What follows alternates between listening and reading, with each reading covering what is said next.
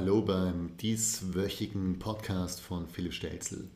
Das heutige Thema lautet Deep Work oder konzentriert arbeiten. Dabei handelt es sich um ein Buch des Amerikaners Cal Newport. Er zeigt dir in diesem Buch, wie an Wieder und Dingen arbeiten kannst, die deine volle Konzentration erfordern. Dabei setzt er konzentriertes Arbeiten, die Deep Work, im Kontrast zur oberflächlichen Arbeit, der Shallow Work. Und unter dieser oberflächlichen Arbeit versteht er alle Arbeitsschritte, die durchgeführt werden können, während wir abgelenkt sind. Also E-Mails beantworten, Social-Media-Beiträge kommentieren oder in Meetings schlafen und natürlich noch vieles mehr. Natürlich, viele oberflächliche Arbeitsschritte können im Arbeitsalltag nicht gänzlich vermieden werden.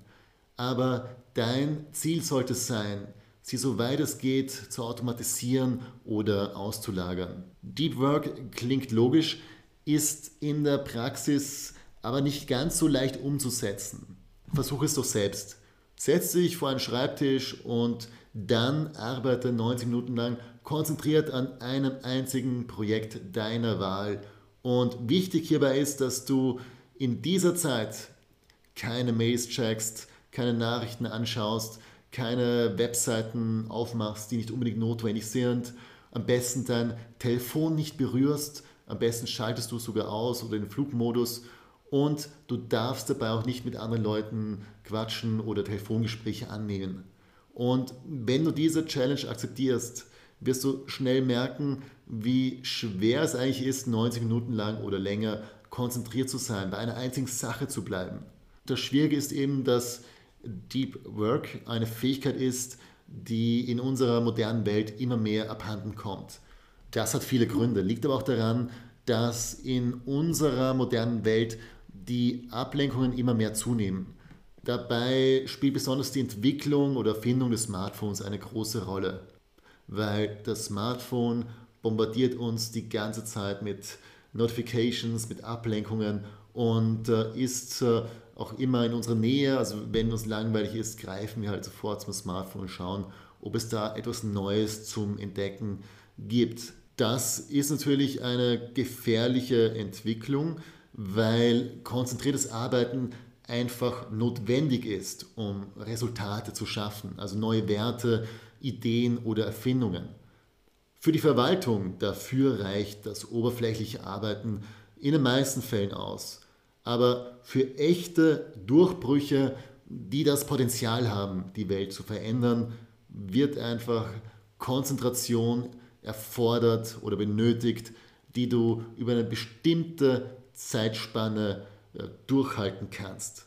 Das gilt natürlich nicht nur fürs Arbeiten. Beim Lernen ist es genauso. Wenn du eine Sache wirklich verstehen willst, wenn du wirklich effizient lernen willst, musst du es schaffen, beim Lernen über einen längeren Zeitraum konzentriert zu bleiben. Wundere dich also nicht, wenn du keine greifbaren Resultate produzierst, wenn du die meiste Zeit mit oberflächlicher Arbeit verschwendest.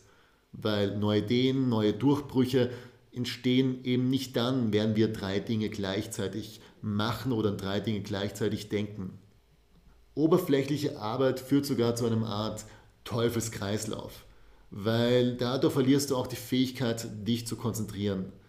Deep Work wird dir wiederum leicht fallen, wenn du es regelmäßig praktizierst, aber es scheint wie ein Ding der Unmöglichkeit, wenn du die Aufmerksamkeitsspanne eines typischen Millennials besitzt.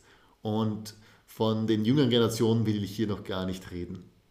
Dieser Verlust der Generation, äh, dieser Verlust der Konzentration in den letzten Jahren führt zu einigen ganz lustigen Entwicklungen. Zum Beispiel las ich unlängst auf Twitter von jemandem, der meinte, dass er jetzt nicht mehr in der Lage ist, Bücher zu lesen, weil er nach einem Absatz die Konzentration verliert. Aber Tweets, so kurze Sätze und ganz kurze Antworten, ja, das ist kein Problem zu lesen. Aber beim Buch, wo man dann vielleicht doch ein paar Seiten konzentriert bleiben muss, um mitzukommen, hat er dann irgendwie keine Möglichkeit mehr, seine Aufmerksamkeitsspanne zu behalten.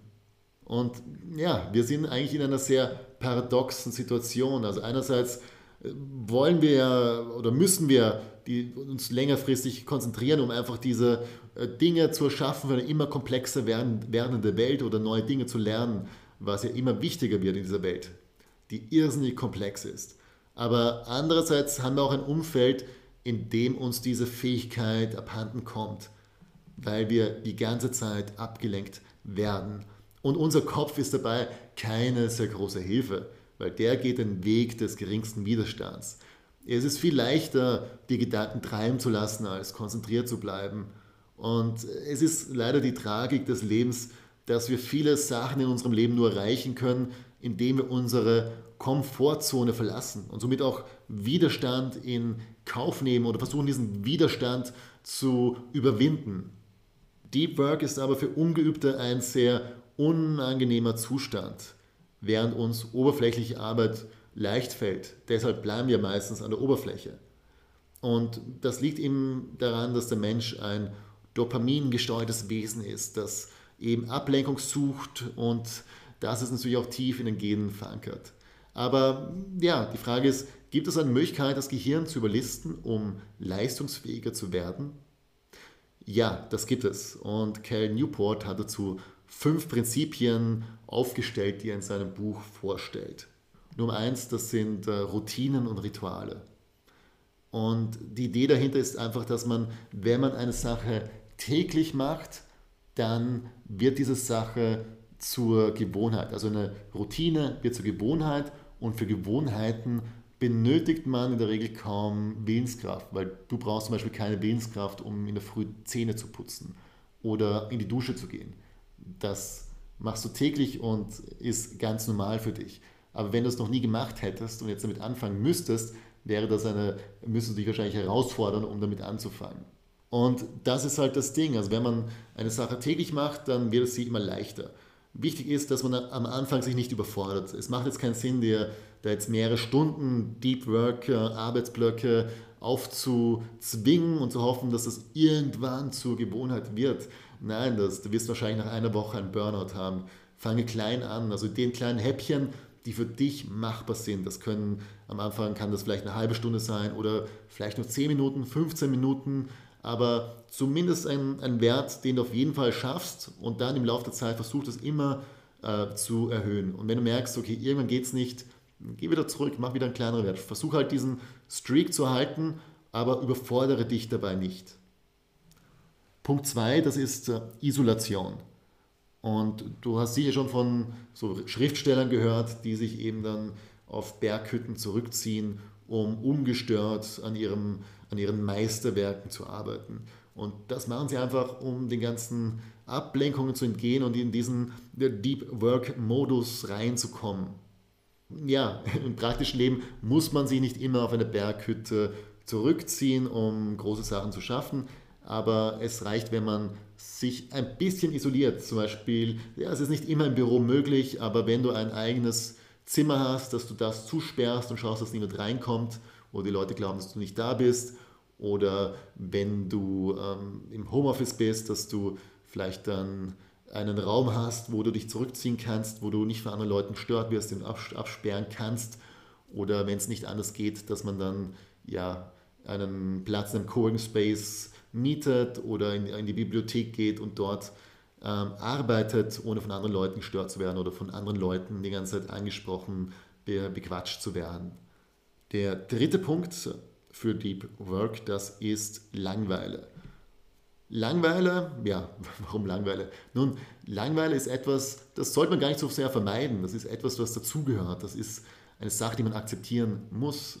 Wir sind es einfach nicht mehr gewohnt, dass wir uns langweilen, weil wir haben ja das Smartphone und mit dem wird uns nie langweilig, weil es da immer Sachen zu entdecken gibt, solange wir Internet haben. Aber wenn uns langweilig ist, dann beginnt eigentlich Kreativität, weil das Gehirn fängt an, die Sachen, die es im Laufe des Tages, im Laufe der Zeit eben aufgenommen hat, miteinander zu kombinieren. Du denkst nach, du kommst auf neue Ideen und wenn du die ganze Zeit abgelenkt bist, dann kommst du einfach auch nicht dazu, selbst zu denken. Das Gehirn fängt nie an zu arbeiten. Und ja, Denken ist eine Sache, die kann man, ja, die kann man ebenfalls üben, aber das ist, ja, da gehört natürlich Übung dazu. Es ist wie Meditation, dass man äh, zum Beispiel ähm, sich vornimmt, ja, jetzt setze ich setz mich auf die Couch und denke eine halbe Stunde über ein Problem nach oder ich gehe dabei spazieren oder ich gehe Radfahren oder sowas und dabei denke darüber nach. Am Anfang wird es dir schwer fallen, weil du immer wieder ähm, ja, den Fokus verlieren wirst, genauso wie bei der Meditation, wo du dann nie diese Ruhe hast und immer wieder neue Gedanken kommen, wirst du bei diesen Gedankenmeditationen auch immer wieder dann Ablenkungen haben oder neue Gedanken. Aber ja, wenn du das ein bisschen praktizierst, wird es immer leichter fallen und dann kannst du einfach dann über ein Thema sprichwörtlich meditieren und hast auf einmal sehr kreative Gedanken. Also viel kreativere Gedanken, als du, du, du dir vielleicht zugetraut hättest. Aber das schaffst du eben nur durch Langweile, dadurch, dass du dein Gehirn mal nicht stimulierst die ganze Zeit mit irgendwelchen Dopaminablenkungen. Hilfe dabei kann auch eine Social Media Pause machen, das ist der Punkt 4. Ähm, ich habe darüber schon mal gesprochen, über Social Media Fasten, also wie heilsam das eigentlich ist. Und mein Tipp da ist eben, dass man sich mal 30 Tage von allen Accounts äh, fernhält und schaut, wie es einem geht damit. Die meisten Menschen, die ich kenne, die das gemacht haben, die haben das eigentlich nicht vermisst, was auf Social Media passiert. Und ja, man muss natürlich nicht ganz so radikal angehen. Es reicht wahrscheinlich, wenn man schon am Smartphone die Apps löscht oder zumindest Notifications ausschaltet, weil man muss ja nicht immer notifiziert werden, das ist ja vollkommener Irrsinn. Es reicht, wenn man einmal am Tag reinschaut, da kann man sich zum Beispiel fixe Zeitpunkte machen, wo man es sich selbst erlaubt, in ein Social Media Network zu besuchen. Und der letzte Punkt, Punkt 5 ist, mache dir bewusst, wenn du oberflächlich arbeitest. Weil diese Arbeit kannst du natürlich nicht zu 100% vermeiden, aber sie sollte einfach nur einen kleinen Teil deiner gesamten Arbeitszeit ausmachen. Und plane am besten schon den Arbeitstag im Voraus und überlege dir immer, okay, sind das jetzt Arbeitsschritte, die oberflächlich sind oder verlangen die äh, Deep Work? Und je nachdem solltest du dann auch deine Deep Work äh, Sessions äh, planen. Und habe am besten auch definierte Zeiten, in denen du eben Meetings hast, Telefongespräche führst oder E-Mails beantwortest. Das ist auch so ein Tipp, E-Mails nur einmal am Tag beantworten und nicht immer dazwischen, außer es ist wirklich notwendig, aber das ist sehr selten der Fall weil dadurch bist du auch viel effizienter. Als Fazit kann man sagen, um konzentriert zu arbeiten, solltest du versuchen, möglichst alle Ablenkungen auszuschalten. Die fünf von mir genannten Prinzipien aus dem Buch werden deine mentale Ausdauer erhöhen und deine Fähigkeit für Konzentration bei der Arbeit steigern. Natürlich, es wird es nicht sofort über Nacht passieren, aber es wird schneller gehen, als du es dir vielleicht zutraust. Du musst halt dranbleiben und immer ja, versuchen auch zu steigern, deine Konzentration zu steigern und die Zeit, die du konzentriert bleiben kannst. Genauso wie beim Meditieren, ich glaube, das ist eine gute Metapher, wo man jetzt auch nicht mit einer Stunde Meditation anfängt, sondern mit vielleicht einer Minute, fünf Minuten und dann ist man irgendwann bei zehn Minuten, 15 Minuten. Wichtig ist, dass man halt die Zeit kontinuierlich steigert, dass man sich dann halt auch dran gewöhnt. Gut, das war es wieder für heute. Es freut mich sehr, dass du dabei warst und ich freue mich, dich hier wieder zu begrüßen bei einer neuen Episode oder vielleicht auch bei einer der alten Podcast-Episoden. Wie auch immer, bis zum nächsten Mal. Alles Liebe, dein Philipp.